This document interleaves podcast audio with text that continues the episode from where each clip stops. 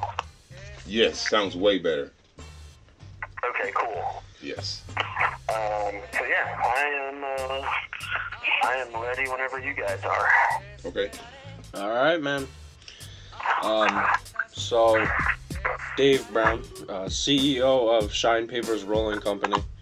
Um, how did this whole idea pretty much start on the 24K lifestyle for all kind of rolling papers and or rolling materials? Yeah. Um, so uh, we were operating and still do operate a premium cigar company. And about five years ago, we had a lot of business in Las Vegas. And so one of the things that we were trying to do is to come up with some type of product that we could make ourselves that would be good for VIPs, those whale customers that come through the casinos. And um, through talking it out and workshopping it, what we came up with was let's try to put gold on a cigar. And uh, there were some funny stories with that. Um, the very first time I tried to do it, I was going for that wet melted wax look, like what you would see on uh, Maker's Mark bottle with Yeah. that red wax. And so I bought some edible gold flake and a double boiler, like what you would boil chocolate in. And so I've got, you know, I'm boiling water at 100 degrees, and I'm like, man, this gold isn't like changing at all. And then I Googled it, and gold melts at 2,000 degrees, not 100 degrees. So I was way off from where I needed to be Wow. scientifically. But, um, you know, that's the stuff that you kind of figure out and kind of knock your head against when you're trying to come up with something. Um, but eventually I figured out kind of a different format for the gold and a process um, using some traditional cigar techniques to apply the gold to the cigar, but also not have the gold come off on everything that it touches because that's what it wants to do. Like the minute you pick it up, it's floating in the air like dust. It'll get on your fingers, it'll get on your lips. Oh, yeah. Um, so, so we came up with a process to kind of lock that down. And so we had this cigar called Black Tie that later became Gold Cut. And people loved looking at the cigar. They loved talking about it. They loved getting it as a gift. But they would not buy it. And okay. mainly due to price, um, especially when you're selling a product into casinos, they're going to then mark it up 300% from there. So it just wasn't attainable for most people. But we had this technology, we had this process, and so like, what else can we apply this to that would make sense? And so I kind of you know, jogged my brain a little bit and said, well, let's try rolling papers. Let's see if that works. And I prototyped the first two papers myself. And I had a young guy working for me at the time who I knew was a smoker. And I said, here, try this. Take it home. Let me know what you think. And he texted me a photo of it burning correctly, staying lit, leaving these gold flakes in the ash. And he's like, it works. And I said, okay, that's that's pretty cool. So from there, um, you know, it was very much a bootstrapped uh, process of bringing it to market, getting the first photos made, getting the first website done. It was all super rough and raw. But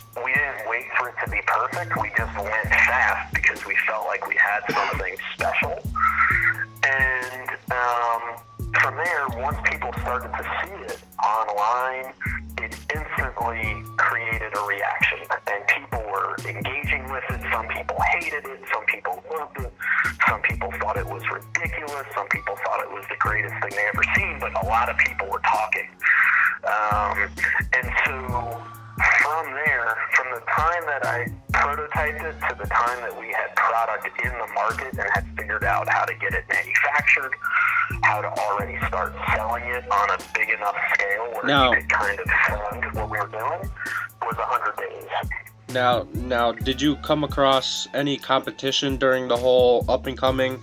Because I mean, I don't really see a lot of other companies really doing uh, 24k anything or any coding. No, and, you know what I we mean? didn't see competition. Um, you know, there's people that have tried certain things Um, but it's not an easy thing to do.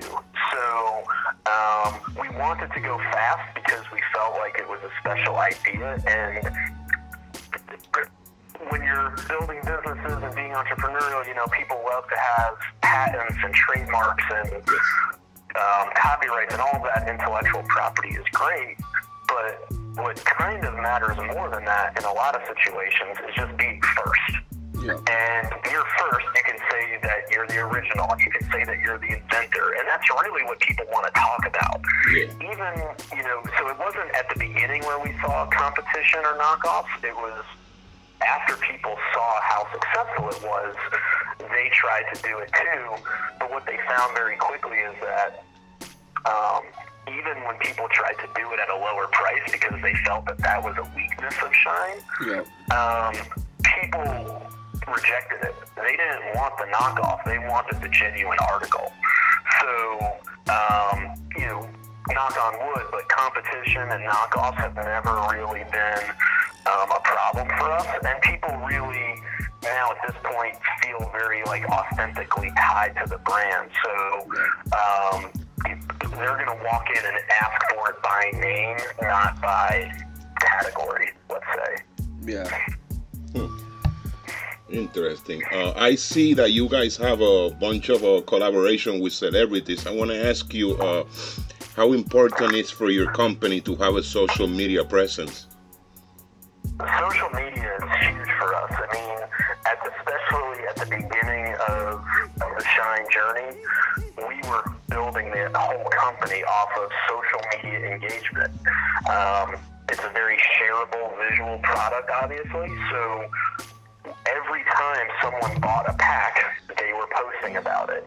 And that was generating content for us. That was generating more conversations. That was free advertising to all of their fans and friends. Yeah. Um, so that was huge for us. Um, every year we've had something happen organically um, where a celebrity or some type of major kind of deal came into play. So within the first six months of, of starting the company, um, we did tour merchandise for Miley Cyrus for her Bangerz tour. And because of that, we got organic press coverage in Rolling Stone as the number one thing that was crazy about her tour, which if you, if you Google it at all, that was a crazy tour in terms of her stage production and all the crazy things that she was putting on uh, for the tour.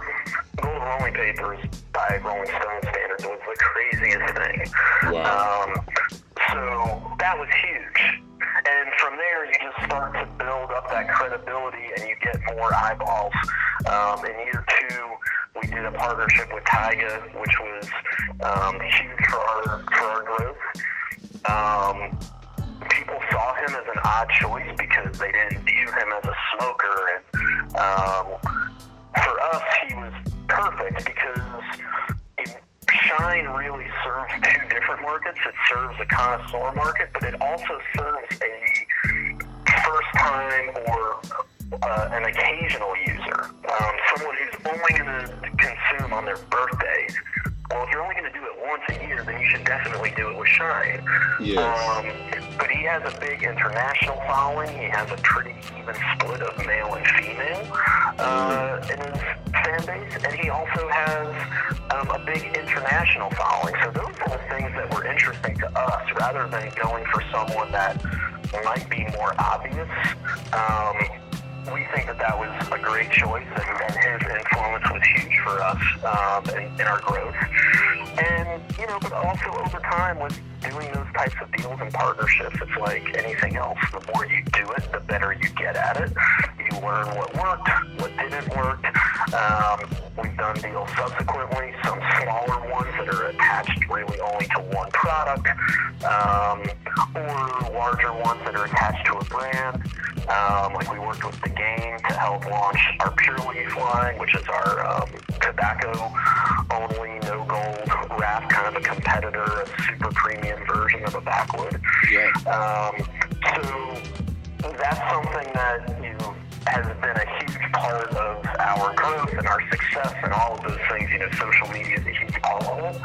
Um, what's interesting now is that we're starting to move back towards and seeing more of a shift back towards grassroots marketing and Yeah. more guerrilla marketing and more hand-to-hand and face-to-face experiences. So um, something that we've really prioritized in the last couple of months is building our street team.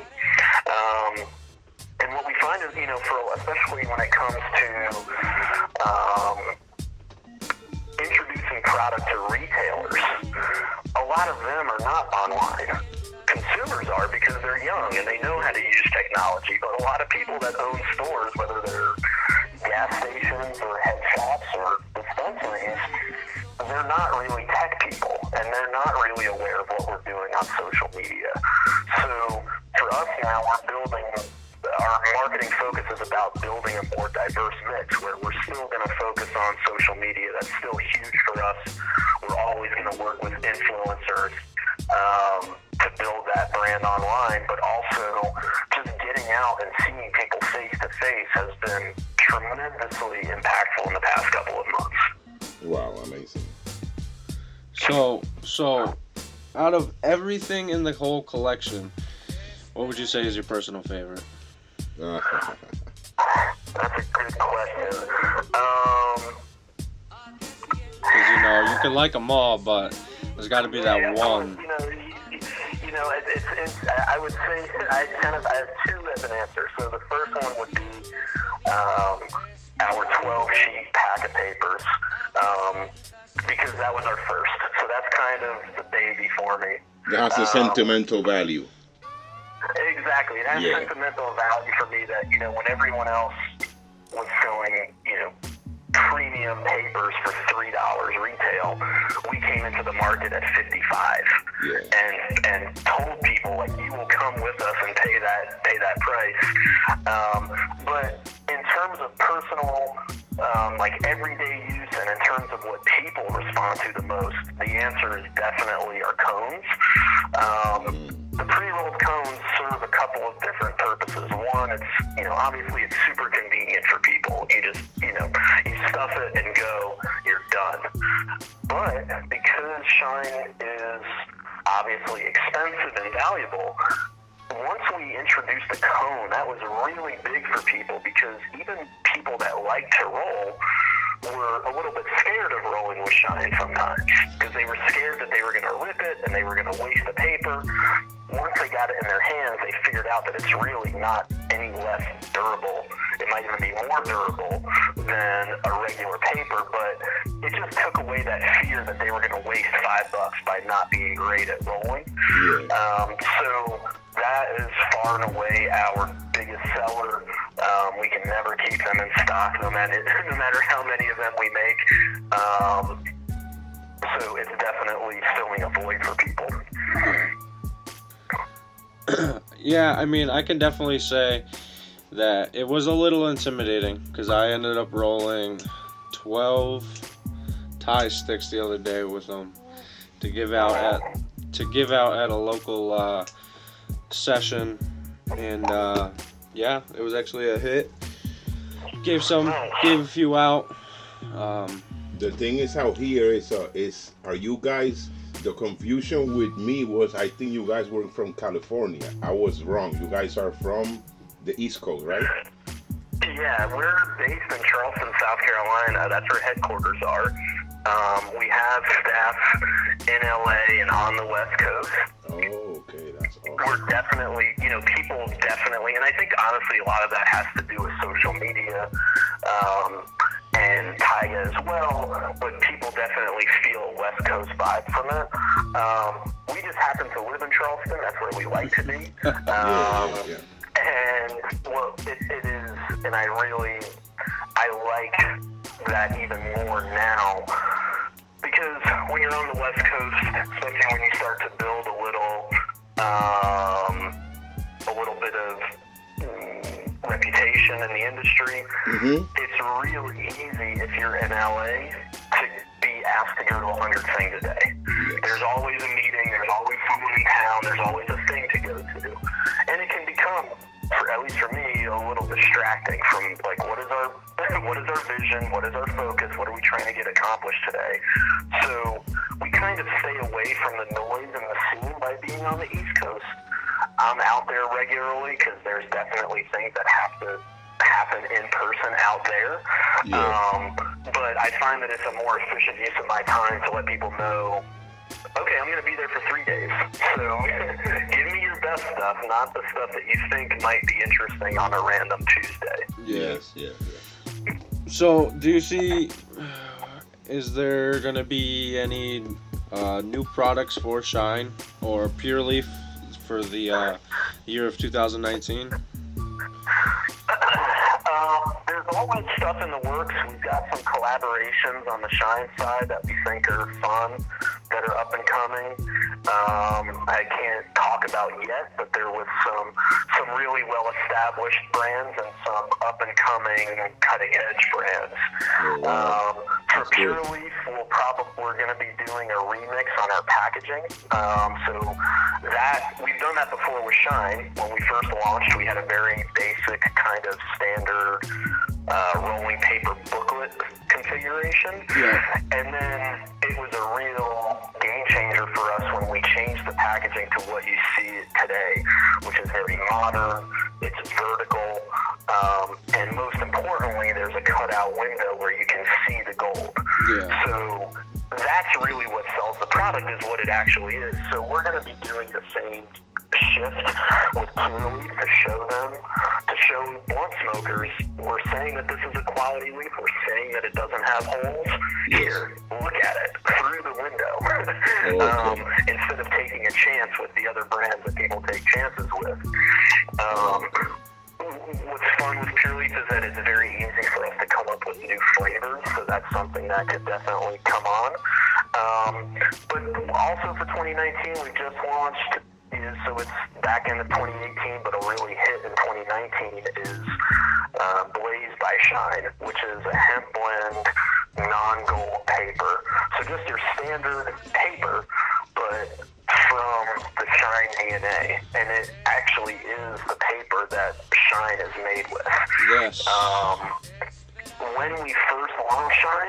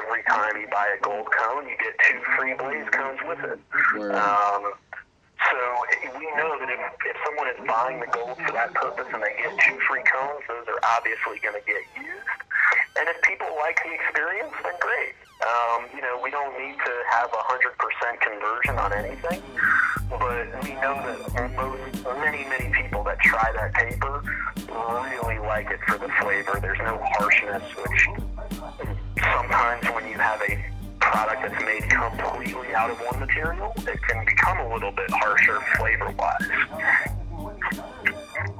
Hey, I have a question for you. Uh, I see in the website, right? I see you guys have gears, right? The Gold Gang concept. I love it. That's I think that's an amazing idea.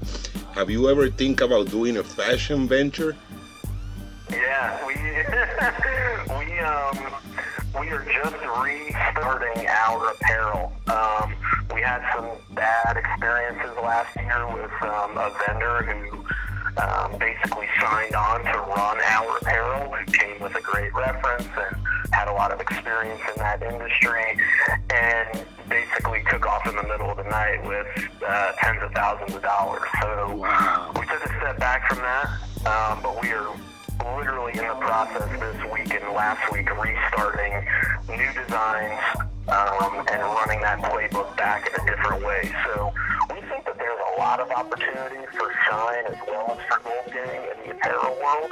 Yes. Um, what's cool about the Shine brand is that when we do apparel, most times we're not putting anything that references cannabis or rolling papers on those items.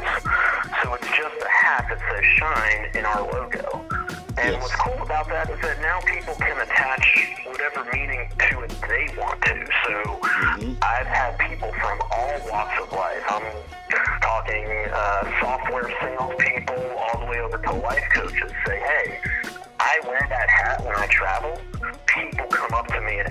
about it all the time. There's just something about, I think we got just frankly a little bit lucky that I think the word and the way that we've designed the logo is very iconic and it Yes. just draws people in. And I've seen that too. Like, I don't wear our stuff all day, every day, but I'll be at random events for wine or food or things that definitely don't you know, directly tie back to um, to what Shine is really about, and I'll have soccer moms left and right coming up to me asking me about it. So um, we definitely want to put some attention towards that.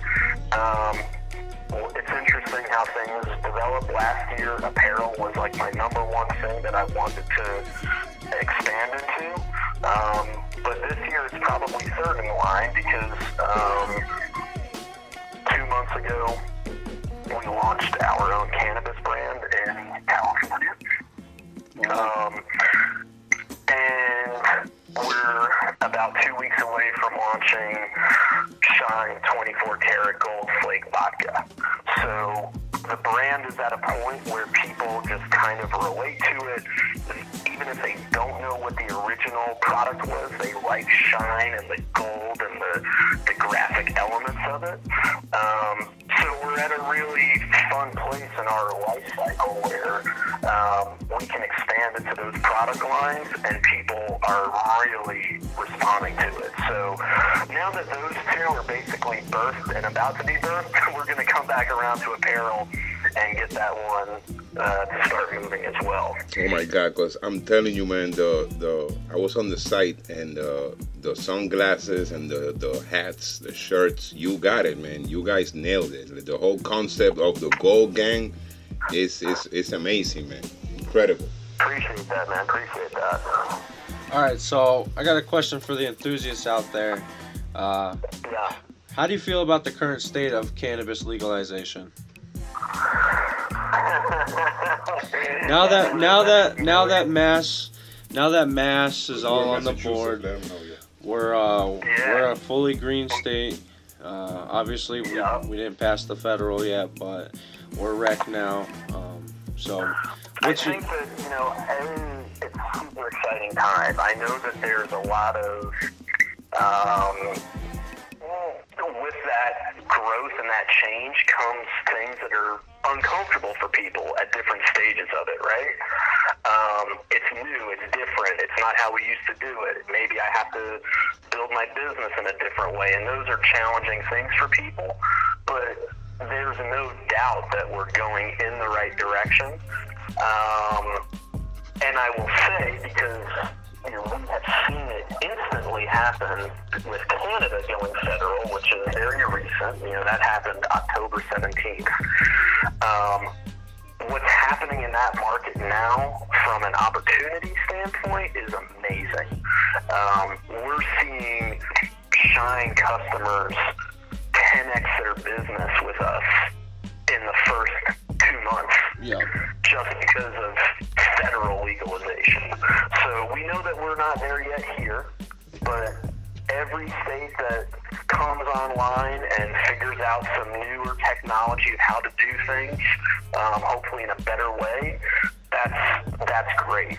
Um, and at the same time, you know, there's also some benefits to that because because you have to, if you want to build a national brand in cannabis, which is something that we're absolutely focused on um, with our cannabis line, you're having to do harder things. You're having to find partners again and again and again. And every time you do that, it's you know, it just makes the degree of difficulty higher. So I look at that right now as a positive because, frankly, it keeps a lot of people out of it, or it keeps um, a lot of people stuck in one state, or maybe even two if they're lucky. They haven't really figured out the secret sauce of how do we scale? How do we build the business? Uh, how do we build good partnerships? How do we move product off the shelf in multiple states, not just the state where maybe we're known best? Um, but I mean, every time we have an election cycle, it's super exciting to see, you know, however many it is, three or four more states get knocked down, and okay, like we're we're moving in the right direction. Um, so we all know that federal is going to come. We don't know when um, exactly, but when it does, that's going to be an amazing, amazing time. Um, you know, not only for um, you know, patients and consumers, but obviously the business opportunities that will come with that are just going to be literally exponential to what we see today, and it's already really good. Yes, sir. What we were talking about uh, earlier about Massachusetts, man. Uh, it's been uh, the support has been incredible. Uh, it just passed recreational. The the only dispensary there's only one around here, and the lines, Dave, is is incredible. Like you you just imagine as an entrepreneur all you can see is all these people in line just in need of content. And like and like i was telling camille we will be more than glad to continue to work with you guys. It's been amazing the the response we have in the sesh when we when we start giving away the shine product people were like oh my god they, they, they're here. We were like no we're working with them. We're trying to put the name out here. We go uh, like every time we've been in sessions in local events. We're one of the only podcasts on the East Coast uh, uh, uh constantly mixing cannabis, but we also mix um, mix it with entertainment, with music. But uh, yes, uh, we will we will love we will love to continue to work with the with the Shine brand, and it will be a blessing. We're very humble to have the opportunity to work with you guys. I told Camille to tell you that. I don't know if she yeah, no, she she did, and I and you know we don't we don't view really ourselves you know the big kids on the block, so you know we're always appreciative um, of the support, and when people want to hear our story, um, we definitely want to continue to work with you guys. And you know when you talk about those lines around the block, what that really says to me is look at how many people actually want to use the product when you bring it out of the black market and when you let people um, when you let people uh, they're, they're doing something much less risky, right? If it's legal in their mind, um, look how many people want to interact with it. That to me is so positive and such a huge statement of why legalization needs to happen um, because there are a lot of people for a lot of different reasons that want to consume. Some of them do it in legal states. Some of them do it in states where it's not legal, but they're willing to cross that risk threshold. Um, but it's so exciting when a state does come online to see people immediately react to it and kind of be like, okay, finally, like, yes, I can be out here in the daylight and not worry about losing my job or worry about being judged or getting thrown in jail or whatever. So um, that's really exciting to see and to hear that you know that's what the response is um, where you guys are. Yeah. Um, so now during the whole course of this whole thing, I mean, personally, let's let's take it off of the business uh, concept. Um, personal life, what has been your best journey? What has been your best experience with moving along with the partners that you make and like the, the people that you meet? Like, What's Hmm. what makes it for you? That's such a good question. Personally, there, there's a couple. I, I would say it, there's a couple of different answers. Personally, it's really um, gratifying to create something that people react to in a positive way, and to see how many times it's been used. That's that's super cool. Um, it's super cool to to have a growing business where you can where you can employ people. Um, you know, I'm a big believer just in general in entrepreneurship and small business doing that. Um, so that's great. Um, in terms of wow, that was a cool experience. How you know because of Shine, I ended up here or there. Um, I would have to say that at the at the beginning of Shine, one of the cooler experiences was um, we were having a meeting with um, Phunky Feel Tips because we were going to do a, a collaboration with them. And um, B-Real from Cypress Hill was like extremely involved in in that uh, in that company. So we would talk via social media about different things. And I come to figure out, oh, I'm actually talking to B-Real himself. That's cool. Um, and so I went out to LA. We were going to have a meeting. I was with my marketing guy at the time. He's like, yeah, we're going to meet at the Rainbow Room. I'm like, oh, okay, that's cool. He's like, yeah, he wants to meet there because you can smoke there. And coming from the East Coast, I was like, what? like, the Rainbow Room is like a famous club. Um, you can smoke there? He's like, yeah, that's like, it's known for that. Like, okay. So we roll up. We're, uh, we're sitting on the patio with, um, with B-Real and, and some of his friends and, you know, guys that he works with. And we're just smoking openly on the patio 10 feet off of Sunset. And that's a very surreal moment. This is, you know, a guy that's a legend, um, and you're in a legendary place, and you've got your product and his product, and that's just super cool. And so I asked him, like, you know, I got to ask, like, why are we allowed to do this? this doesn't make sense to me coming from the East Coast. And he said, honestly, it's because of me. Because I have been coming and having two meals a day at the Rainbow Room for 20 years. And the other person that does that is the chief of police.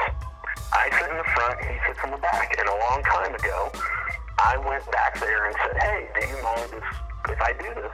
And the chief of police was like, as long as people aren't throwing fists, you do what you want to do. Um, And that kind of set the stage for it.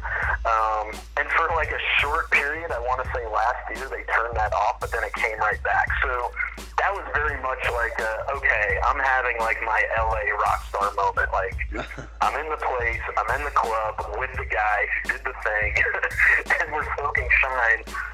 That's pretty cool. you're saying you're smoking. What do you prefer? Do you prefer edibles? Do you prefer smoking? Do you prefer dabbing? Mhm. Um, yeah, I would say for me, I I like smoking joints. Like that is my preferred method of consumption over all others. Um, but I am totally down with an edible in the right place and right time. It's funny, a lot of people in the industry are like super sketched out by it, but um, I think it's great. um, especially if you're properly dosed. Yeah. And um, and I also think that a vape pen is great too. Um, you know, obviously the discretion, the ability to move around with it easily, the ability, depending on where you are, to like use it in more public spaces. Um, so really, the only place that I don't particularly care to go is that. Um, but I Mhm. love a blunt, I love a joint, I love edibles, I love vapes, but dab is just like, for me, I like the experience that goes along with the high, not just like, you know, knock your head into the wall levels of THC. Wow, that's funny. That's great. but um, I definitely saw Shine on the market a few years ago, and I was like, wow, that's that's definitely something bold. I know we have them. We have them. great- We love that. You know, it's a great story. I mean, when we first started, people thought that we were nuts. They would, they would come at us. If, if we had 10 comments, seven of them would be negative. Uh, they thought it was too expensive. They thought we were crazy. They thought we were wasteful. They thought that it was harmful. And we were very engaged in that conversation. Every time someone said something, we were firing back our answer to them. Um, in the Shine brand voice, which is not Starbucks. It's pretty arrogant. It's pretty confrontational. It's pretty, you know, we shit talk. um, people really respond to that because it feels real to them. That's like how they would respond to that type of question being thrown at them. Um, and so, but there's also something that's just built into this industry, which is people see products come and go all the time. So, because of those dynamics of the product, the price, and all of that, people are like, this is just another one of those. But eventually they saw that we were actually sustainable and we weren't going anywhere and we were growing and more people were coming to us than leaving and people were coming back for a second and a third. Um, that over time it was so interesting to watch the number of those negative comments go down almost to the point of disappearing. And then when they would pop up, before we would even have a chance to come back in and respond like we always would, the community would do it. The other followers would say, "Oh no, no, you don't know what you're talking about," or "Oh no, no, you must be broke if you're asking that question," which is all stuff that we were saying ourselves, and now they were kind of the army taking up the cause for us. So, um, really cool, really interesting just to watch that all um, evolve. But you know, there's a room for choice and not every product has to be the most. You know, doesn't there, there? You can do more than just be a utility. Um, there's Budweiser. There's Moet. You might not drink them both in the same frequency, but there's absolutely room in the market for both. And that's how we viewed it. That like, of course, people are going to pay this, um, and of course, people are going to use this. And what we learned over time, which we didn't know, is just like how much they would, and for a lot of people, that it would become a regular staple of their of how they consume. Um, but very interesting to kind of watch that whole thing evolve and to prove to people that it really wasn't a gimmick, it really wasn't a novelty, it was a choice. And um, you know, we don't need people to use us all the time, but you know, as we build these other product lines like Blaze and Pure Leaf, we're going to pick up more of those everyday uses. But the reality is that neither of those products would be interesting unless it, unless they were attached to Shine. You know, there's other people out there running around with natural leaf wraps to varying levels of success. None of them move the amount of product that Pure Leaf does because Pure Leaf is a part of Shine. And And the same thing for Blaze. So if we had launched with either one of those products, even though they might be more functional, they wouldn't have given us the platform that we have today that Shine had, that Shine gave us to do all these other things because it's just so, people just always want to talk about it. It's amazing the amount of um, crossover mainstream press that we get for Shine yeah, is crazy. More than any other brand that I can see. Um, even if they move more units of paper than us, a plain hemp, a plain, you know, organic hemp paper Yeah. is not interesting to Rolling Stone. It's not interesting to Goop. It just feels like exactly what it should be, a product for the, the consumer of those types of things. Um, but we hit this intersection of cannabis as well as luxury that is super interesting to people. Um, so that's where, you know, soccer moms and people like that come on board because we'll get listed on things like Gwyneth Paltrow's site and they're like, what are you doing here? Yeah, like, wow. We're interesting to those people. Um, so, um, so yeah, that, that whole journey and experience and just watching all that unfold has been super cool. So now, so now we talked about Blaze, the the shine paper. Um, let's talk about Pure Leaf. I'm myself. I smoke backwoods. I smoke Yeah. tobacco. Um, Let's talk about it, baby. I'm excited to have this conversation. Yes, sir. Let's go. let's. I. I'm heavy into the tobacco for blunts. Okay, Um, great. Love so that. now, what's the backstory on Pure Leaf? I know you guys had it was a cigar journey, Yeah. and um, Yes, exactly. so where Um, do where does Pure Leaf start and where does it grow? You know, where does it? So the whole idea behind Pure Leaf, you know, as we as I started to kind of understand what people were responding to just in the industry in general, you know, people's loyalty to is undeniable. I mean, it's there. Um, I would argue that maybe along with Shine, you know, and maybe one other, there's like those are kind of the three that people identify with as a lifestyle choice. So when I saw that, you know, being that I come from the cigar business before Shine, I know tobacco. Yeah. I know good tobacco. I know tobacco manufacturing. I've made cigars. Um, backwoods to cigar people is like, you know, no shots fired, but it's the lowest of the low. Yeah, no, no, you're right. Smoke that, and and I'm very. I was familiar. I, was, I mean, I was looking at backwoods packs 15 years ago because I was in a cigar shop and I was doing cigar distribution. So I started to think about. I'm like, you know, we know tobacco. We can come up with a better product than that when it comes to quality. Now, what Backwoods has, which is awesome for them, is a monopoly. You know, for a long time, that was the only choice that people really felt comfortable with if they wanted a natural leaf. You know, not something, you know, we're not talking about your Swishers um, and products like that where you're making basically paper out of tobacco. Shout out to all you Swisher.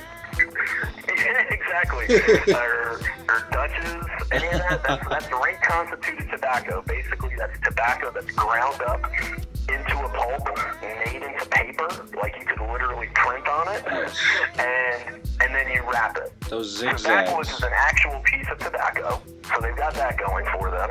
Um, but when I looked at the configuration, when I looked at the way it was packaged, and then you see, I mean, it's a huge part of the backwoods culture how to deal with fucked up backwoods.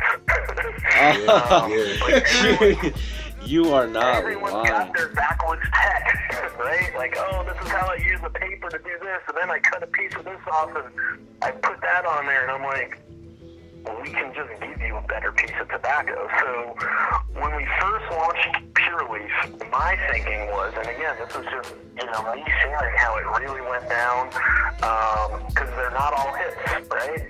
Um, when we first launched Pure Leaf, I was like, okay, what we're gonna do is get so backwood is made of broadleaf tobacco, which is very strong and very durable, but it doesn't give you a lot of taste. So I thought, why don't we give people the best tobacco that goes into cigars, which is Connecticut Shade. You know, right up in your neck of the woods, the most desired cigar wrapper in the world comes from right outside of, um, right out, right in the Connecticut River Valley. Yeah. Um, so we launched with that, thinking that people would taste it and say, "Oh my gosh, this is like a hundred times better. I love it. This is what I'm going to use from now on." The problem with Connecticut Shade, which is why it tastes good, but why it's not great for blunts, is that it's very thin and it's very delicate. So you get a great taste, but it is hard to roll with. So people, so we first launched version one, and people were like, "No, it doesn't really work because of that reason." Like when people could roll with it, they really liked it, but so many people were like, "I just can't roll with this. Like I just just give me the backward back. Like I, I can't even mess with this thing." Um, so we went back in the lab and said, "Okay, like maybe we don't need to convert from one style of leaf to another. We just need to give people a more premium version of what they already like. So, what are the things that happens? What are you know, parts of the backwoods experience? You've Yeah. got filler tobacco that you got to get rid of. You've got stale packs, stale wraps. Yeah. You've got holes. Yeah. You've got big veins. Yeah. All of those things come into play because it's a very much a mass-produced product. I don't know how many tens of millions of those things they're making, but I promise you that quality control is like not number one on the list. um, so what we did is we kind of took that same leaf and said, all right, let's just give it to people in the best version. Let's cut it so that it's shaped like your backwood would be when you unroll it. Yeah. Um, let's make it so that, you know, let's hand select the leaves so that we're getting rid of the ones with cracks and holes and stems and all of that. Let's give it to people basically hollow so they can just roll with it and don't have to worry about the filler. It to them in a resealable pack. Um, so all of those things kind of came together to be like, okay, this is the remix of Pure Leaf. Um, so, you know, there's still that that loyal following to backwoods, but I think that as we start to put that final piece in, which is going to be packaging change where people can see it before they Yes. buy it, Yes. because that's, you know, you're rolling the dice. No matter what you like, you're rolling the dice. A lot of a lot of a lot of people. Uh, Yeah. a lot of people like the pure leaf when we uh because one thing i'm gonna say is two things you have over backwoods there's no mess there's no mess because you don't have to break the backwood or open it it's already Right. Yeah it's already in a in the little yeah in the little straw and second of all you have the resealable pack Yep. those two things like those are perfect because when you open the when you open the pack on a backwood maybe you break it and then you have to worry about where you put your cigars but uh we try all of them i'm gonna tell you my favorite was the golden honey flavor and the natural one Okay. And the natural Nice. one Nice. i like the natural one because it's like the closest thing to a backwood Right. you know what i'm saying That's but the most recent flavor. Um, that's the most recent flavor that we launched, and we knew that people were they were jonesing for that one. They're like, got to get a natural. So we're excited about that. But it's interesting, you know. I love to hear your feedback. It is very, very even when it comes to all the flavors. I've got people that are obsessed with the chocolate milk. Um, Mhm. I've got people that are obsessed with, with the double cup too. Yes. Um, we like doing the unique flavors. Um, that's something that's really fun for us. That's a fun way to collaborate. Um, is that we're going to build the, the flavor from scratch. So when it comes to chocolate milk, I'm the one that's kind of building that recipe. When it comes to double cup, I'm the one um, that's building that. We have that access um, to kind of the elemental pieces of, of the flavoring. Um, it should be cool if you try grape grape that would be a Is great there- flavor Is there any flavors Yeah, well, that that's, and that's you know that's kind of the funny thing. Like we looked at what the backwood flavors are, and we said, okay, like I don't really, I don't want to copy them. That's not really the shine DNA. We want to be innovative. We want to be different. Yeah. So when we do flavors, I want to just twist them a little bit. So I know people love grape. I'm gonna come up with a grape that's grape, but not their grape. Uh-huh. Um, but that's also where Double Cup has a great flavor to it. Oh, um, okay. That's a big part of it. Um, you know, they have a vanilla, but we have a chocolate milk. Um, so we're playing with that. We're going to keep on doing different flavors. What about the banana? The banana. What are you going with that one? I think we're gonna do a banana. We're gonna probably it'll probably be like a banana pudding where we'll put like a little bit of banana in there, maybe a tiny little bit of chocolate, maybe a little bit of vanilla to just round it out and give it a little bit more than just the one flavor. Um, but we know, I mean, trust me, like we know what the exotic flavors are. We know the flavors that people seek out for um, with backwoods, which is great. We just want to make sure that we're not just, you know, we're not turning a very innovative brand into one that's a copycat. So No, I hear do I it in a way that that works for us. Um, but you know, I think the big thing now with Pure Leaf, which kind of comes back to my earlier point, is that what converts people to it now, or what opens their mind to it, is when we put a pack in their hand and they try it. Yeah. And yeah. that's where, you know, getting back into that grassroots face-to-face marketing is really making a big difference. If we hand someone a Pure Leaf pack, they're going to try it. If they try it, a certain percentage of them, not all, but a certain percentage, are going to convert. And that's how we're going to move people off of that product. Another thing that we've done um, is we're actually running it right now. We have an upgrade your blunt program on pureleafwraps.com. So basically, super simple. We know that if you're a blunt smoker, at some point in your life, you've had a bad a bad wrap. I don't care what brand. Oh, yeah, all the time, man. All the time we got one. Like almost like every other day. And it's a tough product, you know, like for, for anyone that's making tobacco products, it's a living agricultural product. It's totally different to work with than paper. Um, so there's challenges with it. But We here's want it to be perfect every time, but it's not going to be. But what we're doing with this upgrade program is real simple. You go to pureleafwraps.com, you put in the code upgrade, we're going to send you a free pack. You pay for the shipping, we pay for the wraps. Super simple. Um, we just want more people that have had a bad experience, which is literally every blunt smoker at some point in their life, Yes. try something different and see if you like it. That's a great it, program. You know, That's- super that's simple. So, absolutely. So we would be completely, completely game for that. But yeah, I think that the combination of that face-to-face marketing with that product, because it's not like Shine. You know, it's not something that I can show you in a magazine and you can understand why it's cool or why it's different. I really have to put it in your hand and for you to see, oh, this is really fresh. Oh, this doesn't have holes.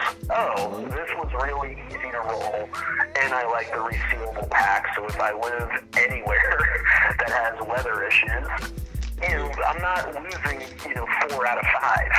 Um, so, you know, between those two things and then showing people when we have the remix on the packaging, I think that's going to be major for people.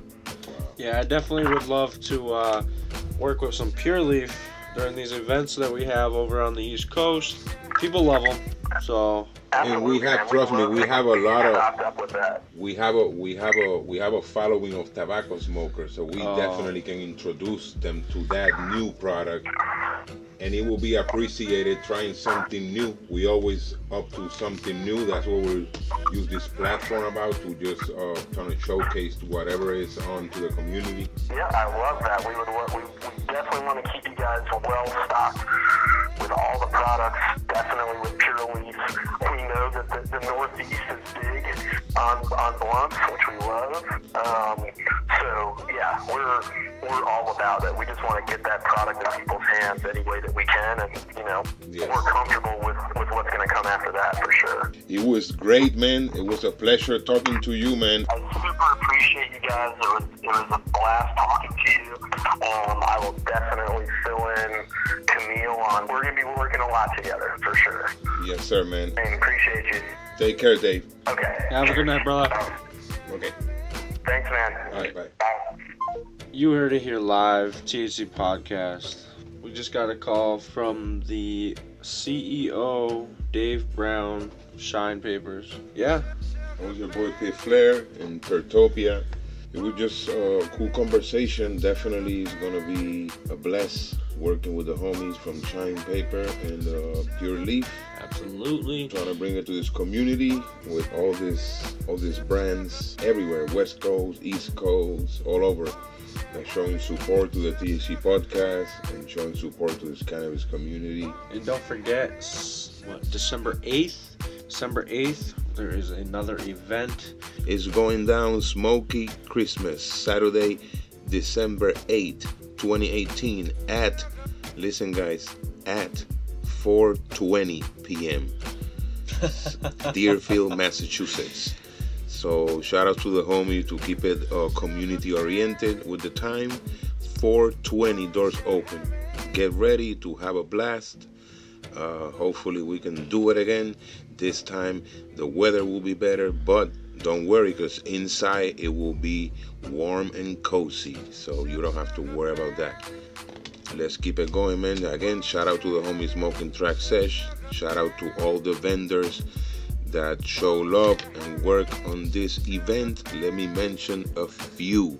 Shout outs to Osa Boys, shout outs to the Pendables, shout out to uh, Beast Coast Gas, shout outs to Grateful Mets, shout outs to Boston Farmer, shout outs to, there's a few of them I'm reading off the flyer. Shout out to Western Mass Gas.